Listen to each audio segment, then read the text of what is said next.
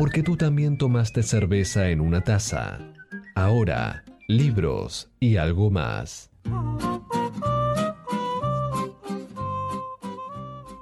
This is a true story. This is, uh, this is taken out of the newspapers.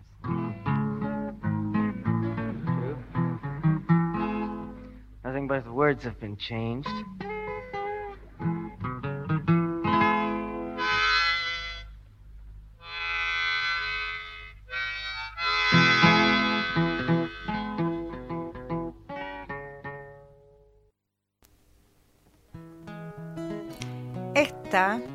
Es una historia real que salió en los diarios, dice Bob Dylan, a la que le cambié algunas palabras.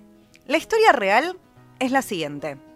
La tarde del 3 de febrero de 1963, un tal William Satzinger salió de su rancho de 283 hectáreas vestido de frac y con un clavel en el ojal. Viajaba junto a su mujer y unos amigos. De camino a Baltimore, pararon para cenar y tomar. Después de hacer todo eso, de tomar, bailar y cenar, el tal William se acercó a la barra y gritó, Negra, tráeme una copa. Un minuto, por favor, contestó Hate Carroll. Y lo que sucedió a continuación, Bob Dylan lo escribió así. Hate Carroll era sirviente de cocina. Tenía 51 años y dio a luz a 10 niños, que la recogían los platos y sacaban la basura. Ella nunca se sentó en la cabecera de una mesa y nunca habló con las demás personas de la mesa, que ventilaban toda la comida sobre la mesa y vaciaba sus ceniceros en un agujero. Fue asesinada en un momento por el golpe de un bastón que atravesó la habitación por el aire, condenando a acabar con lo más dulce. Murió a golpes. Ella nunca le había hecho nada a William Sansinger. Pero ustedes que andan por ahí filosofando desgracias y critican el miedo, ahora quítense el trapo de la cara, que no es momento para sus lágrimas. Es así, es una historia real.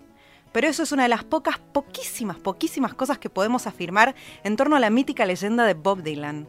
La semana pasada se estrenó en Netflix el documental Rolling Thunder View dirigida por Martín Scorsese. Paren, no paren. Vamos de nuevo.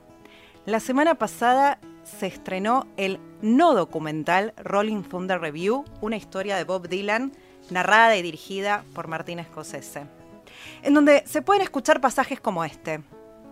¿Crees que es un genio? Si Bob Dylan es un genio. No sé, es una palabra extraña, quizás.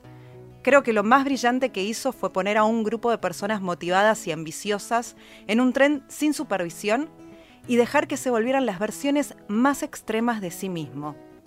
¿Así describes lo que pasó? Sé que eso pasó conmigo. Nada, ya te lo dije antes. Nada se puede afirmar en torno a la figura de Bob Dylan, pero podemos aprovechar un minuto, este tiempo que tenemos, y contar algunas cositas sobre ese no documental. The Rolling Thunder Review muestra retazos de ese tour interminable que comenzó en 1975 un año en que Estados Unidos padecía una crisis económica y política.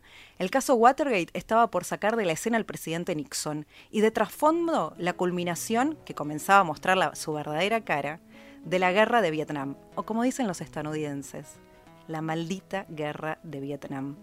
Ese era el contexto.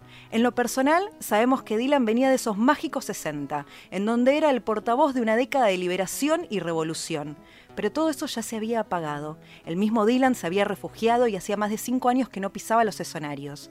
Cuando decidió volver, lo hizo con la gran banda y llenó estadios. Y así llegamos al año 75, y las cosas realmente estaban extrañas. Dylan armó una gira sin poner su nombre en los panfletos, sin avisar con antelación las ciudades en las que iba a tocar. Digamos, armó una gira sin prensa. Reservaba los hoteles con seudónimos y a cada ciudad que llegaba invitaba músicos y amigos al escenario. Tocaba en lugares recontra chicos y las entradas estaban entre 5 y 8 dólares. Regaladas, sí, regaladas. Todo fue de boca en boca, en donde la palabra era la única fuerza natural. En el no documental podemos ver figuras como Johnny Mitchell reclamando un lugar ante un Bob Dylan mismo o un Leonard Cohen vamos a ver una Patti Smith recontra joven rapeando y contando su poesía. Podemos ver en un diálogo tremendamente amoroso con su coequiper Joan Bess y muchas más personas. Pero quien va a conducir ese no documental es nada menos que el poeta beatnik Allen Ginsberg. Te contaría mucho más sobre este no documental basado en aquella gira interminable, pero lo mejor es verla y ver material nunca antes visto. La leyenda de Dylan se crea en torno a que una vez se subió a un escenario y nunca más se bajó. Su gira es eterna y a la vez nunca, pero nunca interpreta dos veces la misma canción de la misma manera. Otra de las perlas de esta gira es que nos va a mostrar un Dylan quizás en su faceta más eufórica sobre un escenario, y no a ese chico pasivo con una armónica y una guitarra que casi, como en silencio, le está pidiendo al mundo que cambie. El mundo avanza, las giras siguen, pero el que se transforma es él. Quizás haya dicho Dylan. La vida no se trata de encontrar nada, ni de encontrarse a sí mismo. Se trata de crear y de crearse a sí mismo constantemente. Eterna gira para el premio Nobel. Y ahora por ahí le podemos preguntar, ¿dónde has estado mi querido hijo de ojos azules. He andado en medio de siete bosques sombríos, he estado delante de una docena de océanos muertos. ¿Y qué viste, mi hijo de ojos azules? Vi diez mil oradores, de lenguas que estaban rotas, vi pistolas y espadas en manos de niños. ¿Y qué oíste, mi hijo de ojos azules? Oí diez mil susurros y nadie escuchando. Oí a una persona morir de hambre Oí a mucha gente reír. Oí la canción de un poeta. ¿A quién encontraste, mi hijo de ojos azules? Encontré un hombre blanco que paseaba un perro negro. Encontré una mujer joven cuyo cuerpo estaba ardiendo. ¿Y ahora qué harás, mi hijo preferido? Voy a regresar afuera, antes que la lluvia comience a caer.